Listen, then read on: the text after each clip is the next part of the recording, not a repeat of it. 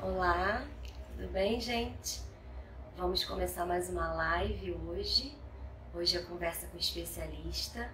Eu convidei para conversar com a gente a doutora Daiane, Daiane Conte, uma companheira dessa caminhada, dessa trajetória acadêmica. Estou muito feliz de recebê-la, estou muito feliz em tê-la aqui com a gente. Vai ser muito bom esse bate-papo, é um bate-papo de amigas, porque nós temos uma trajetória juntas e eu sei que vai ajudar muito. A gente vai ter conteúdos aqui, dicas, informações. Algum detalhezinho pode fazer diferença para você no seu trabalho, te trazer uma esperança, te trazer uma direção e também conteúdo de qualidade, porque a gente teve uma formação muito boa. Então a gente vai aproveitar essa live para quem estiver aqui ao vivo, para quem for ver depois. Quero que vocês saibam que essa live vai ser salva, vai ficar lá no feed do Instagram, aqui no nosso Instagram, arroba escrever, e também vai ficar lá no YouTube depois. A gente está com uma playlist no nosso canal do YouTube, o canal Ama Escrever. Nessa playlist a gente colocou a conversa com os especialistas, especialistas, desculpa, e a conversa com os acadêmicos. Então lá você vai poder conferir, é, compartilhar com outras pessoas, anotar com mais calma depois alguns pontos e detalhes que os convidados vão trazer. Saiba que a nossa intenção é trazer conteúdo mesmo, desmistificar algumas coisas, esclarecer algumas dúvidas. Vocês podem também colocar perguntas aqui ou até mesmo lá no, nos comentários do YouTube que a gente vai, na medida do possível, respondendo, vai dando esse suporte, porque é, muita gente acredita que é muito importante, que isso ajuda, faz diferença. Às vezes eu fico vendo dicas que se eu tivesse recebido lá no início seria ainda melhor. Então a gente está com essa proposta. Queria também falar, quando o pessoal está chegando, a Daiane já está aqui, já vou chamá-la.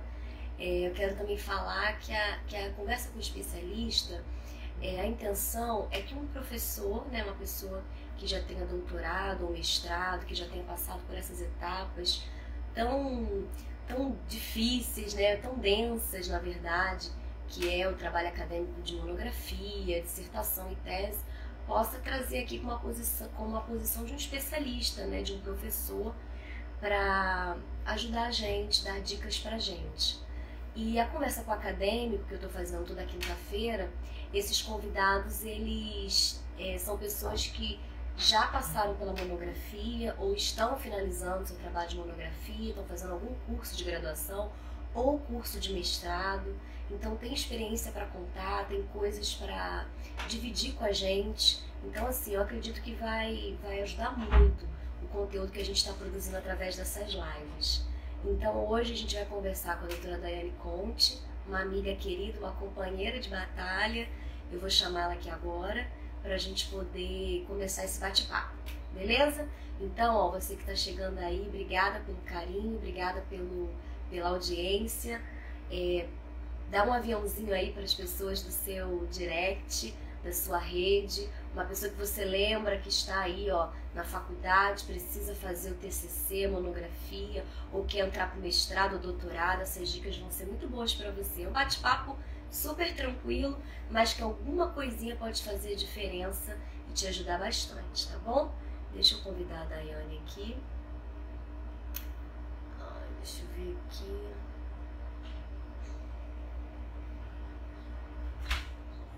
Quase que eu derrubei a, live.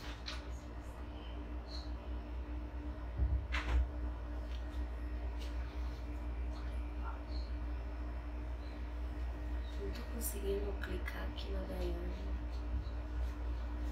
Ai, por quê? Eu tentar de novo. Não, acho que eu já sei o que, que é. Só um minutinho, gente, que eu vou aqui fazer uma coisa.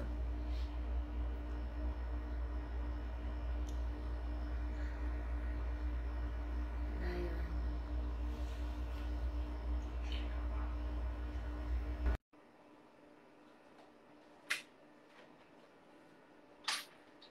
Acho que consegui. Esse negócio de live, gente, dá um nervoso, essas coisas técnicas. Meu ar tá fazendo barulho, né? Deixa eu diminuir aqui. Vamos ver se a Daiane consegue entrar.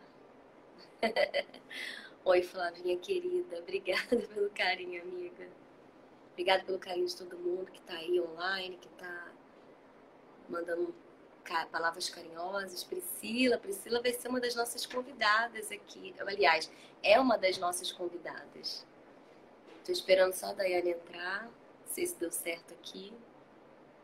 Para a gente começar o nosso bate-papo. Não sei se deu ruim. Ai, gente, esses negócios de live.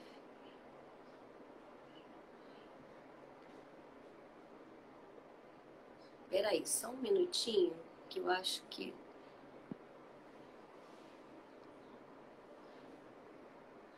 Bem, o meu esposo está online. Xande, você pode vir aqui que eu acho que eu já sei o que, que é. ah, consegui. Consegui. E aí, tá me ouvindo bem? O outro te ouvindo bem. Tá linda, maravilhosa, som bom. E aí, Daiane, como é que você vai? Agora Eu tô bem. Recém-doutora, maravilhosa. É um desafio que a gente enfrentou, né? Mas vencemos. Vencemos mesmo. É isso aí. A Juliana tá dando oi. Oi, Juliana, querida. Oi, Ju. Daiane, gente, a Daiane, ela é minha companheira de caminhada, né? Nós fomos, nós participamos do mesmo grupo de pesquisa, o Núcleo de Etnografia e Educação lá da UERJ, né, TEDU. E a gente se conheceu, eu estava na graduação e ela no mestrado, né? E a Daiane concluiu o mestrado dela, foi trabalhar, se dedicou, né, à, à profissão dela como professora da escola pública, da escola do município, né, Daiane? Do Rio de Janeiro. Isso. E aí eu fiz mestrado, aí depois nós nos encontramos no doutorado, né, Daiane? Entramos juntas, saímos juntas, concluímos essa, essa, essa batalha, né? Vencemos essa batalha há pouco tempo. Nós nos nós defendemos o doutorado em setembro e, e estamos com muitas informações muito fresquinhas para compartilhar aqui com vocês. Estamos aí, prontos para ajudar. Fala um pouquinho da tua formação, como é que tá a tua vida hoje, seu trabalho. Fala um pouquinho Bom, com a gente. É, eu, como a Adriane já adiantou, eu sou filha da UERJ, né? Eu fiz a graduação na UERJ, mestrado na UERJ, o doutorado na UERJ. Minha casa. E depois do mestrado, né? No, no finalzinho do mestrado, eu entrei na, no serviço público, né? Na, sendo professora da, do município e passei por um monte de coisa também. É, é, trabalhei na gerência de educação há algum tempo e atualmente eu estou é, na direção de uma creche municipal, né? E estudando, continuo estudando. E é isso. Aí. A Daiane, ela é, fez a monografia dela, fez a dissertação de mestrado, fez a tese de doutorado, então ela sabe bem as dificuldades que a gente tem, né? As dificuldades, é, os desafios, o que, que a gente precisa vencer, romper, aprender, se superar para concluir os nossos trabalhos acadêmicos, né, Daiane? Então, Dani, para começar, né, como você é a nossa convidada, então eu posso fazer pergunta, quem vai falar é você dessa vez. É, ela nem tá nervosa, ela tá tranquila, porque isso para ela é, ó, molezinha. Mas ela vai falar, ela vai falar com o intuito de ajudar a gente a dar algumas dicas a respeito disso. E aí eu, eu separei aqui de início. É, eu tenho falado muito, Daiane, inclusive no meu site, eu fiz uns posts, no meu, no meu e-book eu, eu falo alguma coisa sobre eventos acadêmicos. Né? O que que participar de um grupo de pesquisa e fazer eventos, participar de eventos acadêmicos, publicar né, em é, anais de eventos, produzir textos. O que, que isso te beneficiou como aluna de graduação, aluna de mestrado e até de doutorado? Fala um pouquinho do que você participou, o que, é. que te ajudou.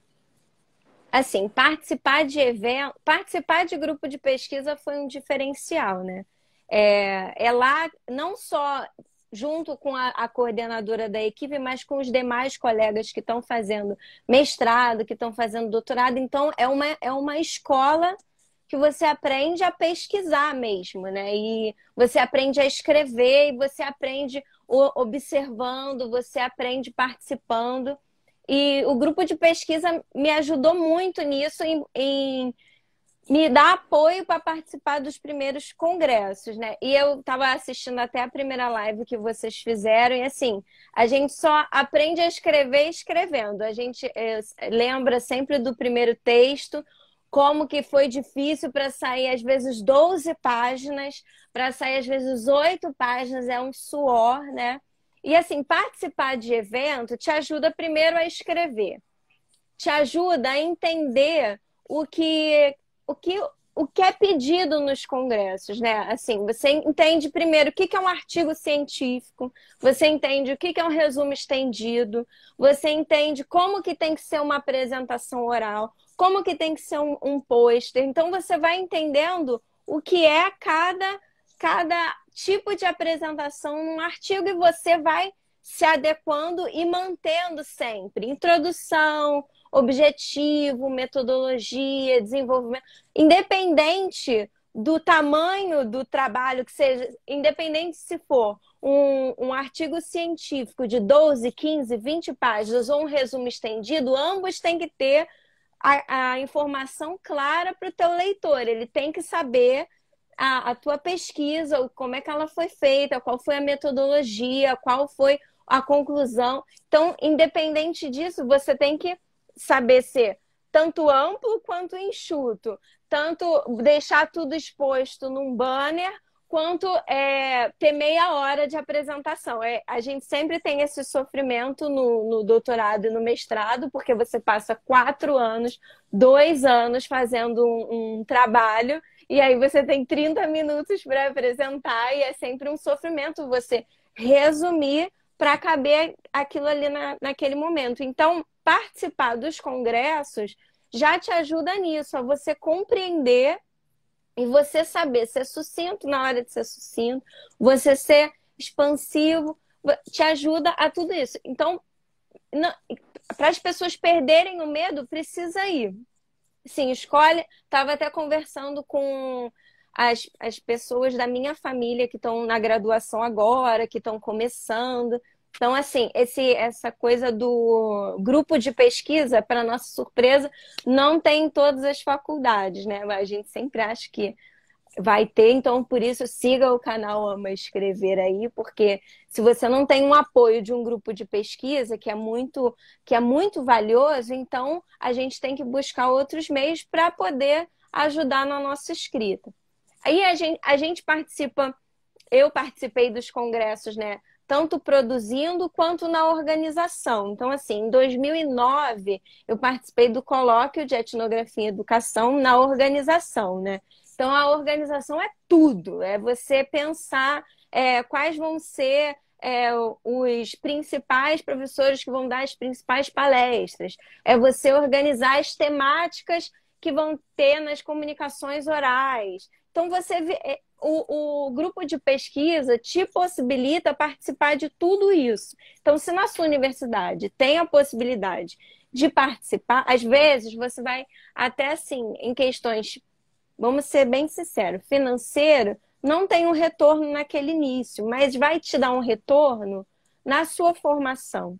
Então, exatamente. Então, você vivencia tudo isso. Em 2015, eu participei se eu não me engano, foi a quarta, a terceira edição do colóquio, né, do, do Congresso de Etnografia. E aí eu fui coordenadora de grupo. E você ser coordenador de grupo é mais bacana ainda, porque você é, você está lá dentro. A minha temática foi em torno da educação infantil e aí você escuta o que está sendo é, trabalhado não só naquele teu espaço ali no estado, mas você vê os congressistas de outros estados vindo e até de outros países. Então, é muito importante a participação e é bom que na graduação você se envolva nisso, você publique, você participe, você apresente, se você tem a intenção de, assim, não só de melhorar a, a sua formação, mas de prolongar os seus estudos, de continuar os estudos, né? No mestrado, no doutorado, isso tudo já vai te preparando, tanto para a escrita mais pesada do mestrado, do doutorado que tem, quanto para você aprender a, a, tirar uma conclusão de vários temas que você está ouvindo. Então, assim, é, Primeiro, participar de um. Se você tem a possibilidade de participar de um grupo de pesquisa, participe. Você vai crescer muito, você vai ter uma outra visão da graduação.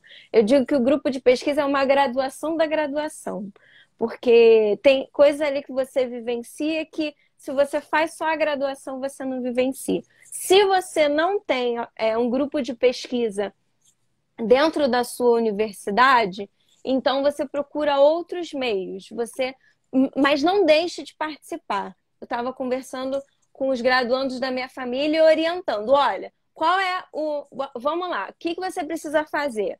Primeiro, você precisa pesquisar os congressos que vão ter, que estão tendo de acordo com a sua área. Bota lá no Google e pesquisa. Pesquisou?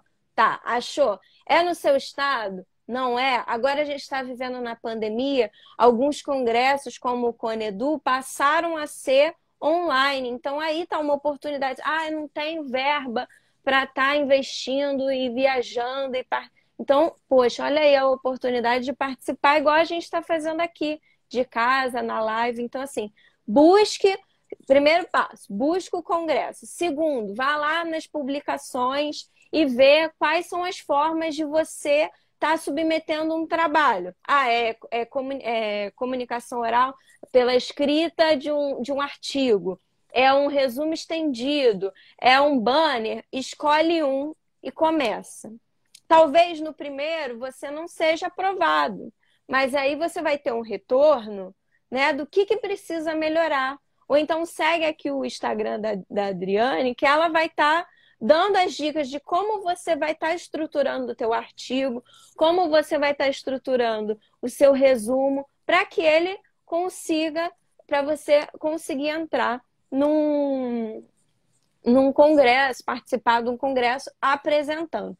Toda, todo isso na graduação faz com que você tenha um currículo, né? Um currículo Lattes. E aí, na hora de você é, participar de um processo seletivo, de um mestrado, de um doutorado, isso vai pesar.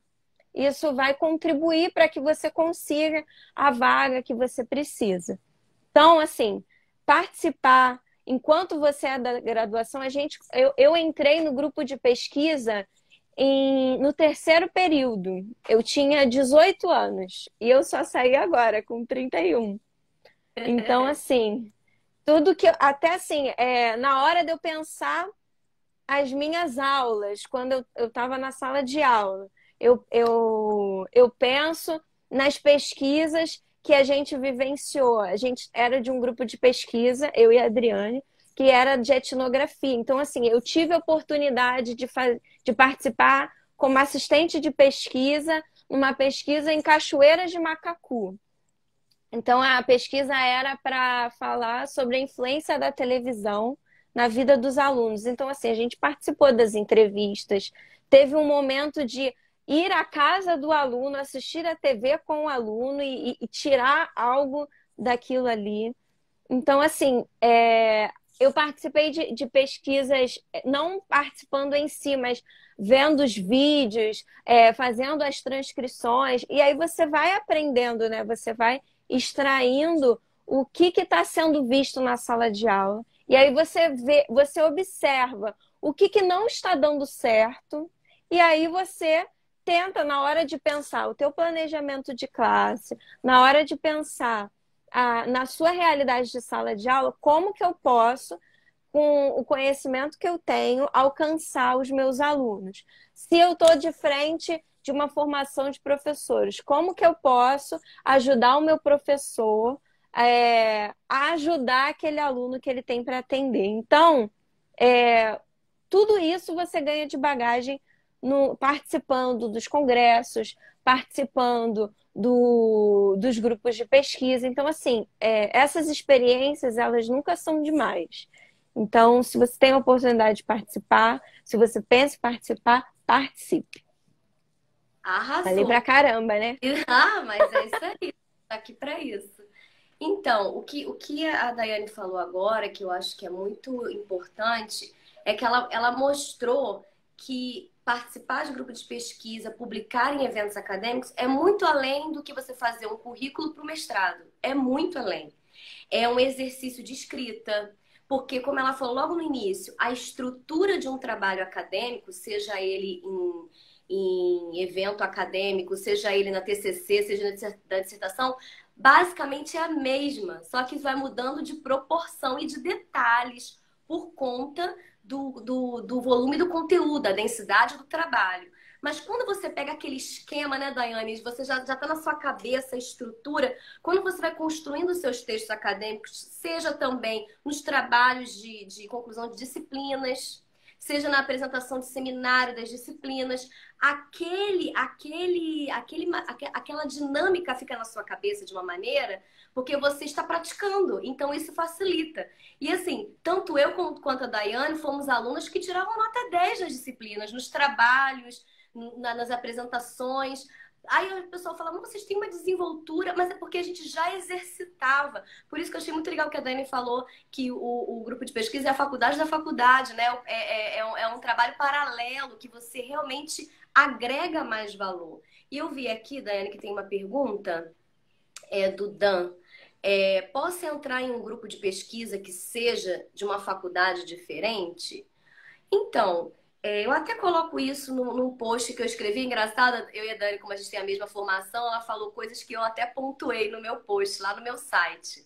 É, para quem não sabe, meu site é amaescrever.com.br. Lá tem uns posts eu falo exatamente sobre essas etapas aí que ela falou. É, o que, que, que, acontece, é, o Jordan, né, que está fazendo essa pergunta, e pode ser a pergunta de, de pessoas que vão assistir essa live depois também. É, você pode, a gente lá no NetEdu, a gente via pessoas de outras universidades, de outras faculdades, de faculdade privada, de escola pública, de escola privada, que se apresentavam para a nossa é, coordenadora na época, que é a Carmen de Matos, que nos orientou. Ela, ela analisava o interesse né, daquele, daquele aluno, daquele professor, e, e recebia, recebia como voluntário, é, como participante, e a gente trabalhava da mesma maneira. Então, sim, mas, mas assim, não é uma regra, né? Depende do grupo de pesquisa, depende das regras da universidade que você se interessou e daquele coordenador, aquele que coordena aquele grupo de pesquisa. Tem coordenadores que estão abertos, tem coordenadores que, por alguma razão, por conta do trabalho, não. Então, assim, achou algum que te interessa? Manda e-mail, pergunta. É o que a Daiane falou aqui, ó, os passos que ela deu se interesse, busque, vai atrás, não vai cair no teu colo.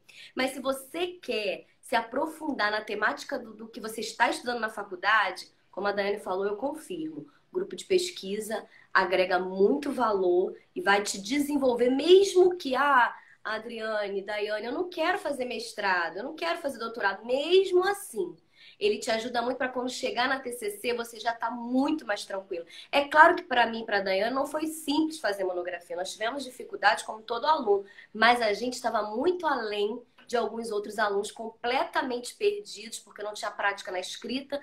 Nós viemos construindo ao longo da nossa, da nossa graduação, como até a Gabriele falou na, na conversa com o acadêmico semana passada, a gente realmente fez um trabalho de conclusão de curso, porque a gente foi desenvolvendo matemática, estudando durante a graduação no grupo de pesquisa, quando chegou na nossa, na nossa monografia, a gente trouxe o resultado do nosso estudo. Então, é muito importante, só ajuda. Não é isso, Daiane?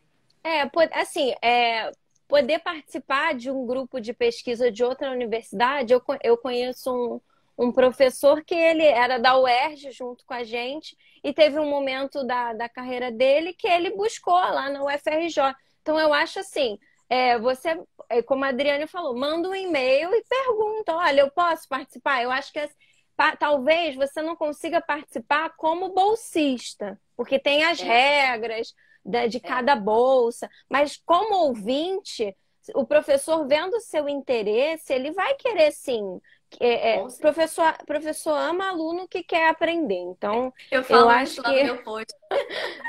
Eu não Qual li. professor que vai dispensar aluno que quer estudar? É, se ele está interessado, se você tem, cabe dentro do seu horário, né? Porque às vezes é um professor já e ele quer voltar para essa área acadêmica. Então, eu sempre, quando eu converso com as minhas colegas, eu sempre falo assim: olha, tá, tá fora da universidade há um tempo. Então, vê lá, entra no site, lê a linha de pesquisa, lê o grupo de pesquisa, manda um e-mail, pergunta se você pode ir participando como ouvinte, porque mesmo como ouvinte, é, por exemplo, o nosso grupo de pesquisa toda segunda-feira tinha um seminário. Então, mesmo que você só consiga participar toda segunda-feira do grupo de pesquisa. Poxa, você vai estar ali estudando, você vai estar ali se inteirando dos textos, das pesquisas que estão sendo realizadas, dos resultados que estão sendo encontrados. Então, assim, Treinando, assim. Se... escrita, as atividades. Exatamente. Vai, vai tá, você vai estar tá entrando nesse universo. Então, se você tem interesse, busca, vai numa, vai lá na, na sua na universidade, manda um e-mail se não te responder, manda para outro e vai buscando. É isso aí, é isso aí. Bom, acho que a gente já falou bem. Eu gosto de falar sobre isso porque isso é um caminho muito importante para a escrita acadêmica. É porque, assim, eu escolhi, né? A gente sabe que existem várias formas, que existem várias maneiras. O que eu falo não é absoluto, é uma opção, é uma possibilidade.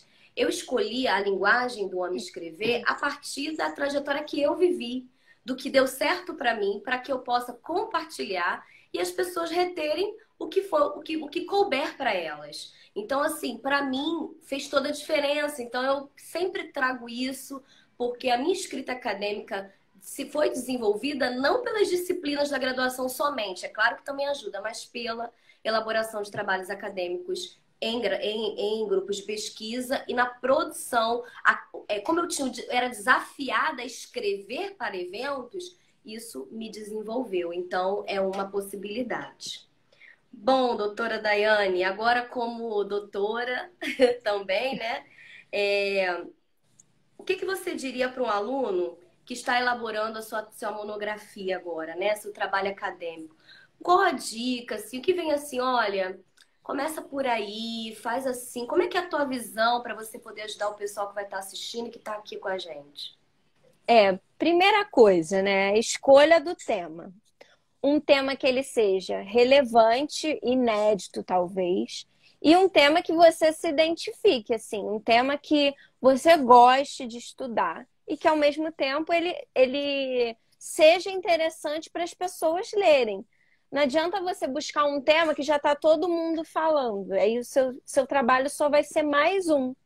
Então, o seu trabalho ele tem que ter um diferencial. Primeiro, a escolha do tema. Escolheu, eu lembro na minha monografia que eu escolhi conselho de classe. E assim, até para eu ter um, um, embasamento teórico foi difícil, porque pouco se escreve sobre conselho de classe. Então, eu tive que buscar nos vídeos da, das pesquisas dentro de é, que filmaram conselho de classe, que filmaram salas de aula. Então, foi o que a própria prática que me embasou, que me ajudou na, na escrita do meu tema. E o tema foi tão legal que ele me, me, me rendeu assim, muitos frutos, sabe? Até uma menção honrosa no final da universidade. Então, assim, é um, foi uma, um carimbo assim de poxa, esse tema foi bacana. Então, assim, primeira coisa, a escolha do tema. Um tema legal, um tema que você goste, um tema que seja relevante. Segunda coisa que você precisa ter bem definido são os seus objetivos e as questões do seu estudo. Você precisa saber o que, que você vai buscar. Se o seu trabalho é dentro de uma sala de aula, um trabalho etnográfico, você vai estar lá filmando, você vai estar lá com o seu diário de campo. Então você precisa saber o que, que você vai olhar, você precisa saber qual o momento que você vai intervir, que você vai conversar. Se o seu trabalho é bibliográfico, você vai ter que ler muitos textos, como a gente teve que ler é, e aí você vai, vai ler aquele texto e o que, que você vai buscar ali? Teve um momento na minha. Assim, doutorado tem a primeira fase da qualificação, e aí, depois da qualificação, a gente parte para a escrita da tese. E assim, a gente monta um projeto e a gente imagina que ele vai seguir assim até o final. Só que ele não segue. não. 80% Tava das vezes. Dias meu projeto. Gente, o título completamente diferente. 80% das vezes ele vai tomando um outro Acho que só tinha uma palavra, o resto foi tomando uma proporção, uma dimensão. e assim, na, na, na fase da minha escrita, eu queria ser muito fiel ao meu projeto. Então eu comecei, eu não tinha sabe, eu tava, não estava com as minhas questões muito bem definidas, e isso se refletiu no primeiro texto que saiu da minha tese. E era um texto, a minha cabeça estava confusa, eu não sabia o que, que eu estava falando, eu não sabia o que, que eu estava procurando.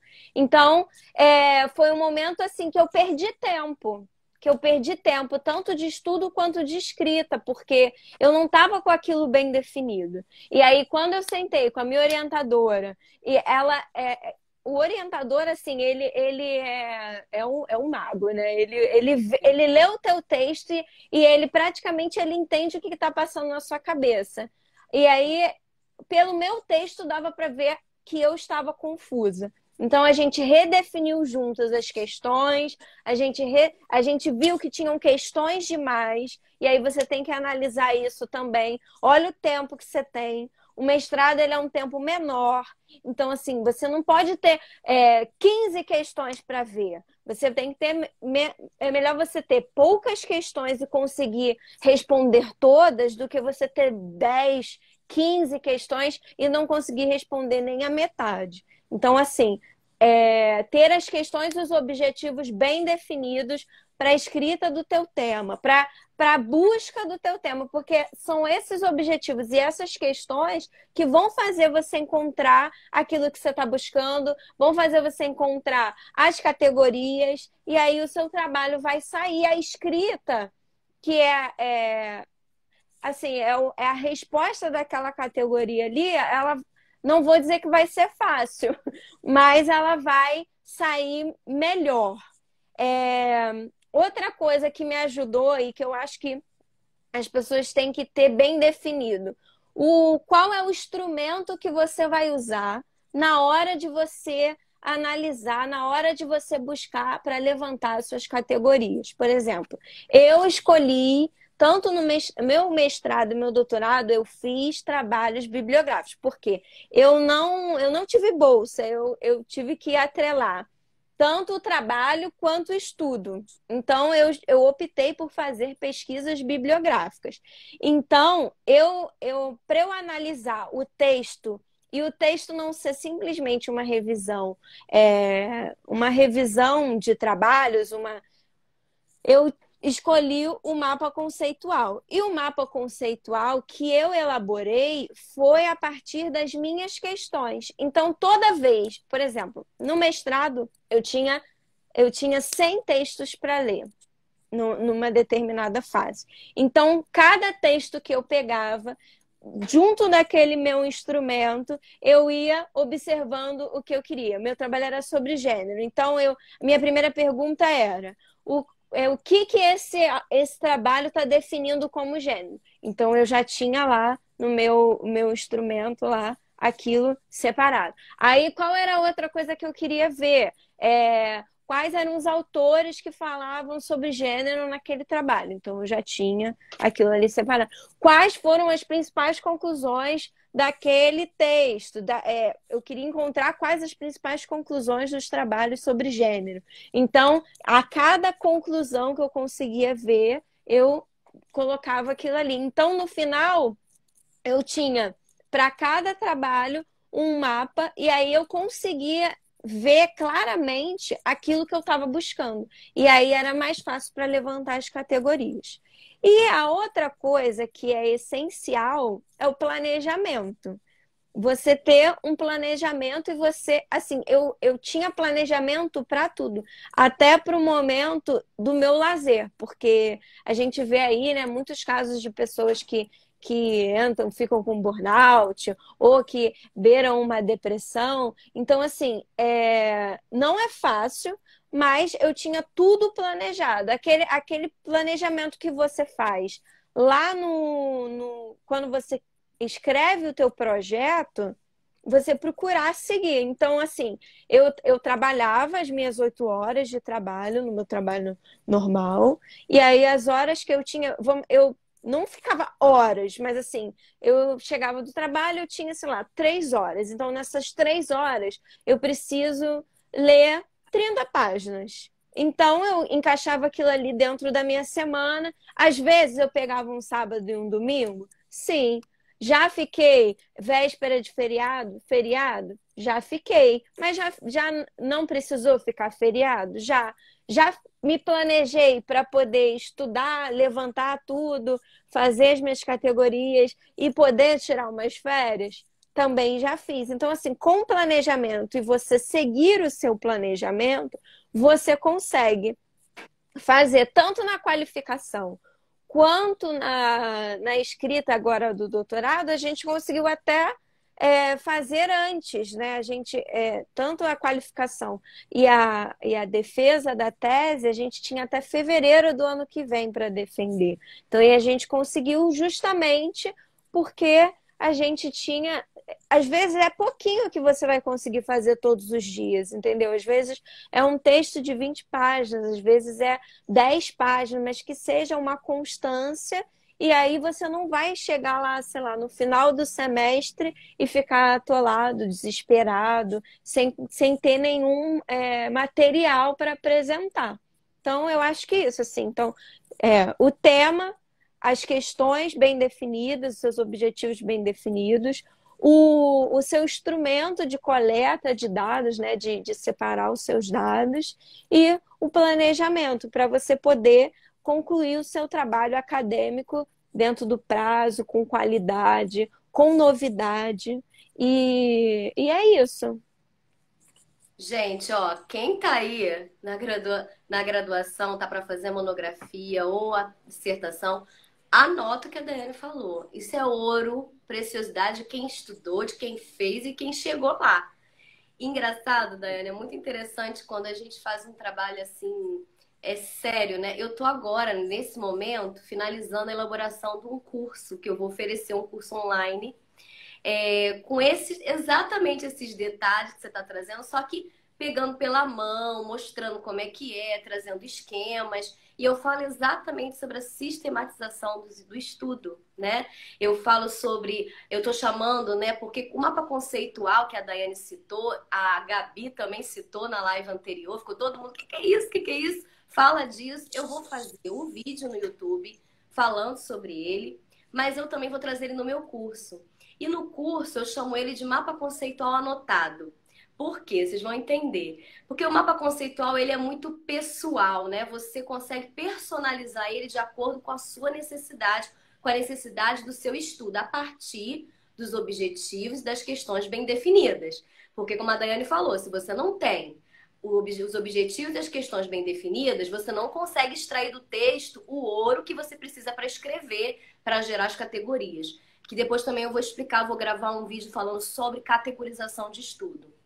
Que eu e a Daiane fizemos muito nessa nossa caminhada de, de, de graduação, mestrado e doutorado. Então a gente sabe bem como é que é esse detalhezinho aí. Claro, como eu sempre falo, não é a única forma, é a forma que nós aprendemos, é a forma que a gente fez e deu certo e chegamos até aqui. Então, quero compartilhar isso com vocês também. Então, é, é, no curso eu falo, por quê? Porque no meu mapa conceitual, quando eu fiz na minha. Eu fiz mapa conceitual tanto na graduação, como na, na, no mestrado, como no doutorado. Só que cada um teve uma forma. Justamente porque o mapa conceitual ele se adapta à pesquisa. Mas eu acrescentei algumas coisas que eu julguei que me ajudaram a escrever. Porque o mapa conceitual ele é bem simples, ele é bem sequinho. Eu vou mostrar que é o que o NetEdu utilizou é, durante muitos anos, baseado também no primeiro mapa conceitual que foi criado, que era só de conceitos, que é de Nova. O, o NetEdu foi adaptando. E eu fiz um né, para o meu mestrado e para o meu doutorado, em que eu trazia mais algumas informações. Eu trazia o resumo do texto, da, do que, por exemplo, eu li o texto. Ah, eu vou explicar isso também no meu curso, mas eu vou dar o jabazinho aqui agora. Eu li o texto. E aí, o que, que eu entendi? Qual o resumo do texto para mim? O que, que aquele texto fala? quais são os pontos que ele traz, os conceitos que ele traz. Eu fazia o resumo. Para aquele texto nunca mais sair da minha cabeça. Claro, primeiro eu fazia referência bibliográfica, que eu vou ensinar direitinho, vou falar no vídeo do YouTube também. Depois eu fazia esse resumo. Depois eu pegava as conclusões do texto, no geral, para eu ter uma visão geral. Aí eu pegava as conclusões do texto, que aquele autor chegou a respeito daquele tema, daquele texto que ele desenvolveu. E escrevia com as minhas palavras, trazendo aquilo que estava no texto. Beleza, essa, foi, essa era a primeira parte. Era tipo um, um cabeçalhozinho assim. Aí eu vinha com o mapa conceitual que o NetEdu costuma fazer, que é colocar as questões, o que eu estou querendo responder. Aí eu fazia como a Daiane ensinou aqui pra gente agora. Eu pegava do texto, que falava, por exemplo, ela deu o exemplo do gênero, né? Eu pegava lá o que, que, aquele, o que, que aquele texto falava sobre o que é gênero, um exemplo que ela deu, e colocava lá com o númerozinho da página porque quando, depois de ler aquele monte, nós só fizemos assim, de 100 para cima, nós duas. A gente tinha um material muito extenso. E não é textinho assim, a gente fala texto, fica tão humilde, né? Mas esse texto significa artigo, significa livro, esse texto significa tese, esse texto significa dissertação, em um. Então a gente tinha mais de 100, em vários formatos, em vários tamanhos. E aí eu me ajudou muito. Então eu, eu acrescentei esse nome, sabe, Daiane? Mapa conceitual anotado. Por conta dessas anotações que eu fazia. Então eu vou trazendo meu curso, como eu fiz, o modelo que eu fiz, para ajudar.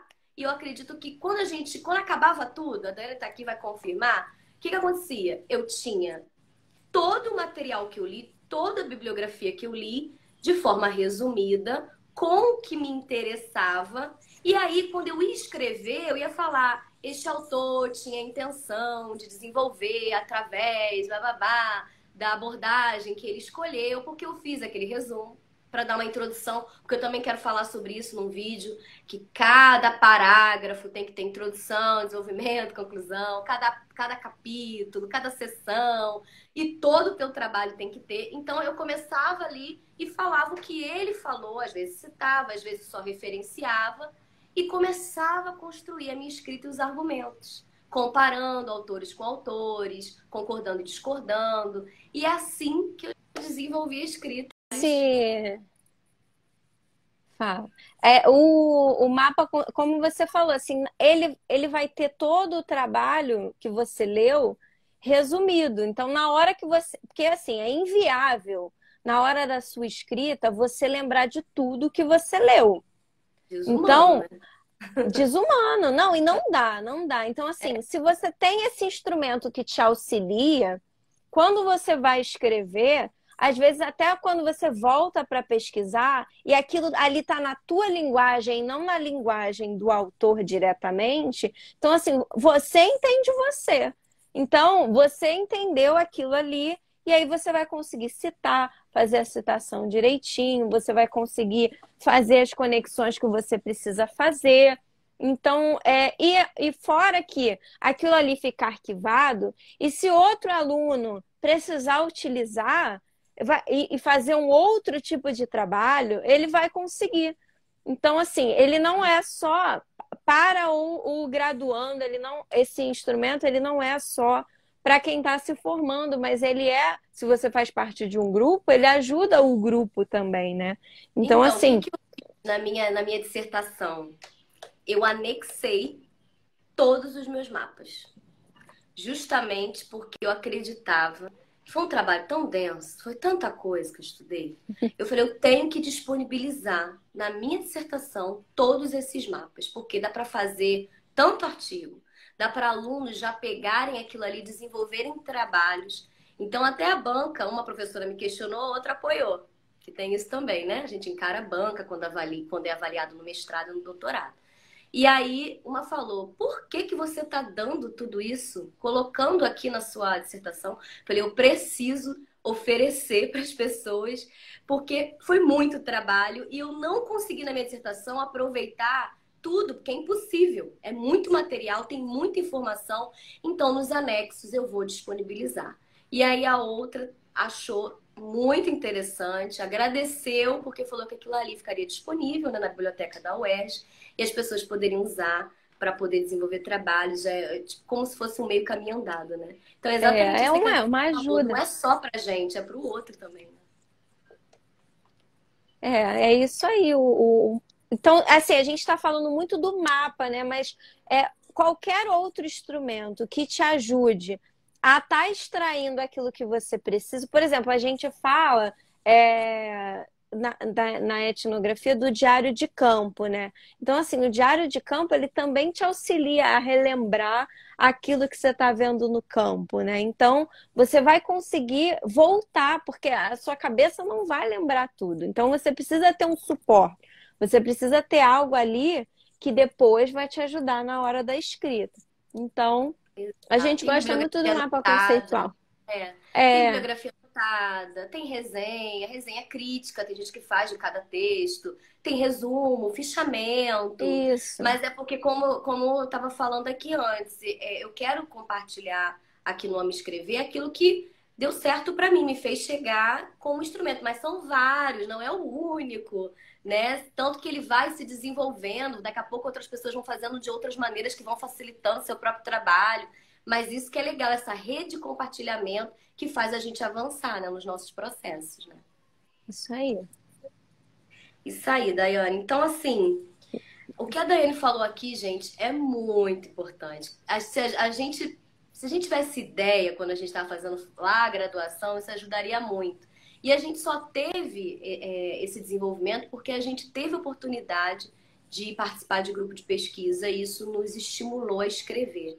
Então, assim, é, como fazer o mapa conceitual, já estou colocando aqui um compromisso, vou fazer um vídeo. Claro que o vídeo do YouTube é uma coisa mais, né, mais resumida, mais dinâmica. Eu vou dar umas pontuadas para a pessoa já ter uma ideia e se inspirar. Já vai dar para ajudar para caramba, é um conteúdo muito bom. Mas no curso que eu estou fazendo, eu estou destrinchando. Eu tava, inclusive agora eu vou entrar nesse, nessa aula que eu estou desenvolvendo eu vou estar tá destrinchando, eu vou estar tá orientando, colocando o, o modelo para que as pessoas possam é, ter uma saída, né? É tão bom quando a gente tá, tem um desafio de fazer um trabalho, encontra uma saída, encontra um instrumento que facilita.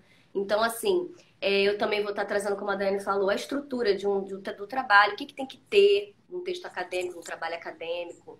Lá no meu site tem essa, essa estrutura de post, estrutura de, de comunicação oral, é, como, como apresentar. E uma coisa que eu achei muito interessante na, na minha defesa, uma fala de uma das professoras, que me marcou muito, né? Porque até eu chegar aqui nesse projeto, foi muito, pensei em muitas coisas, né, para definir o que, o que eu podia ajudar as pessoas, né? E mesmo que a gente arrebente na apresentação, mesmo que a gente saiba como apresentar, é um desafio também, é uma outra etapa do trabalho acadêmico, apresentar, como a Dani falou, a gente faz um trabalho imenso, tem pouquinho tempo, a gente faz uma pesquisa, tem 10 minutos no congresso, a gente faz uma tese, tem 30 minutos para defender. Mesmo assim, a professora falou isso, eu não vou esquecer, o que está sendo avaliado não é a nossa apresentação, mas a nossa escrita. Isso é muito sério. Claro que ela, ela não desmereceu a apresentação e não diminui o valor da apresentação, que faz parte das etapas. Mas o que realmente é avaliado, o que fica lá fora para as pessoas lerem, o que vai para os congressos, que vai para os livros, que as pessoas vão lá ó, é, consumir, é o que a gente escreve. Por isso ainda é importante. É claro que quando fala escreve, a pessoa pensa logo em caneta, né? Ninguém escreve mais, né? É, o conceito de escrita mudou, né? É, é, é a produção mesmo dos trabalhos de forma digital, mas assim, essa escrita é que é avaliado. É, o que você. O que você escreve é que fica eternizado, né? Então, assim, é o que as pessoas vão consultar.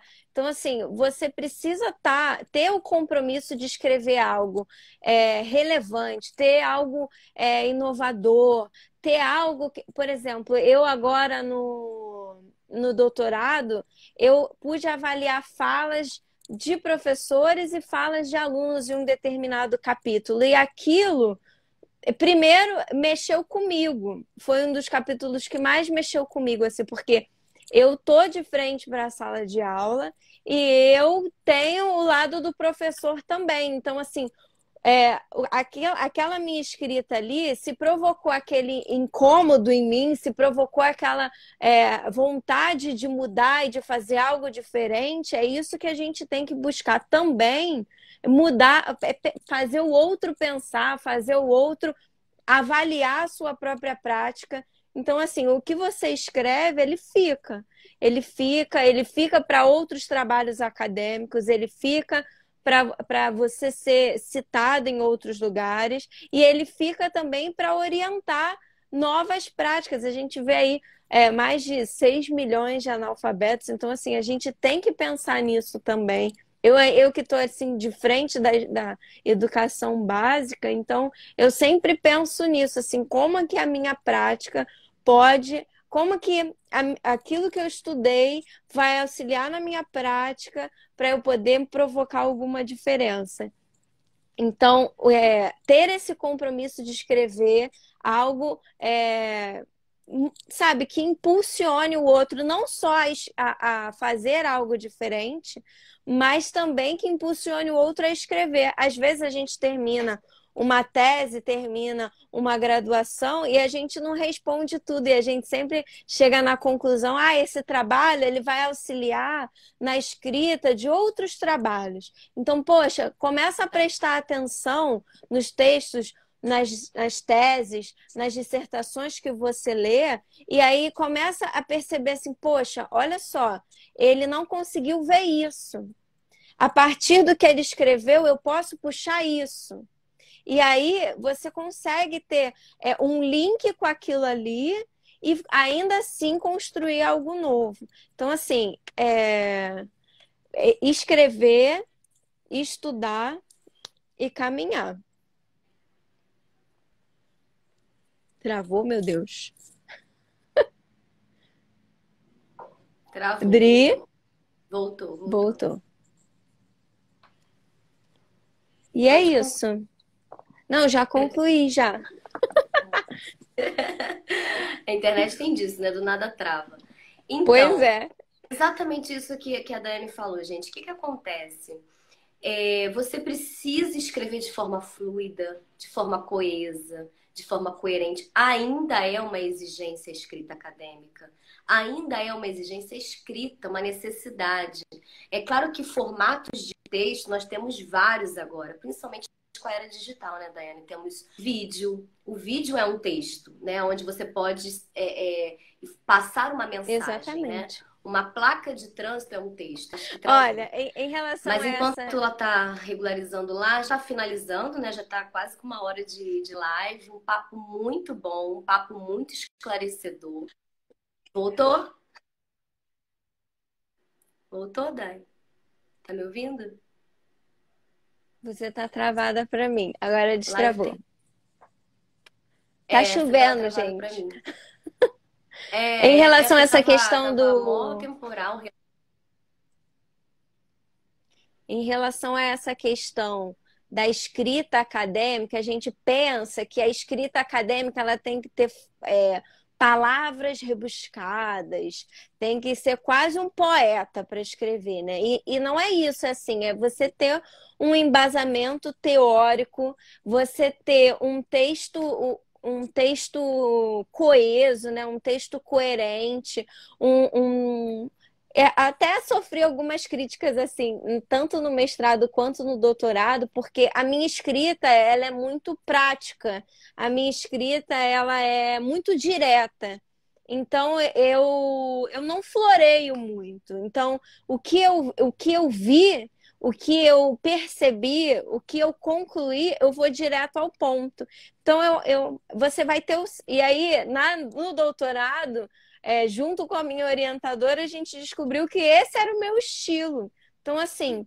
Esse era o meu estilo de escrita, uma escrita mais direta, uma escrita mais prática, sem palavras rebuscadas, sem palavras muito difíceis, mas que o meu texto tem o, o, embasamento teórico, ele tem é, aquilo que a gente falou no início, introdução bem, bem definido, objetivo, a metodologia bem definida, tem tudo definido ali, desenvolvimento tudo certinho, conclusão, mas é um texto que é, é direto, é prático e é uma coisa que vai a gente tem que pensar, né? Que o seu texto ele tem que atender tanto o aquela pessoa que sabe muito, que é que é envolvida naquele naquele grupo. Então, como eu estava falando, a nossa escrita ela tem que pensar nos dois extremos. Ela tem que pensar no, naquela pessoa que sabe muito a respeito da temática, naquela pessoa que está envolvida ali e naquela pessoa que ela Oi, não conhece, que ela não não participa. Então, assim, eu quero agradecer a Daiane muito, muito, muito pela generosidade, por estar aqui comigo. Aí ela falando, a internet tá ruim, né? Não sei se foi a minha também, também é uma questão, tava dando relâmpagos, deve ser por isso. Mas, Dai, obrigada de coração pela gentileza, generosidade, de poder é, dar um pouco do que a gente viveu para as pessoas que precisam, para ser um instrumento, né, para as pessoas verem que tem jeito, que tem caminhos, que tem procedimentos, que tem ferramentas para a gente poder desenvolver um bom trabalho acadêmico. E que a gente entenda que a escrita acadêmica ainda é muito exigida, a gente precisa se desenvolver, seguir as orientações de quem já passou por isso, de quem sabe, para a gente elaborar trabalhos muito bons. Obrigada aí pela participação de quem ficou até agora. Você que vai assistir depois aí, ó, aproveita, vai estar tá no canal, no canal do, do YouTube, na playlist Conversa com o Especialista, e vai estar tá também aqui no nosso feed do Ame Escrever. Obrigada, gente, pela companhia, tá? Espero que tenha sido um conteúdo que te deu alguma luz aí, tá? Tchauzinho. Até a próxima. Quinta-feira, 11 horas, conversa com o acadêmico com a fonoaudióloga Tatiana Teixeira. Ela é mestranda, ela é pós-graduada em voz e ela é escritora. Vai trazer muita dica pra gente também. Beijo!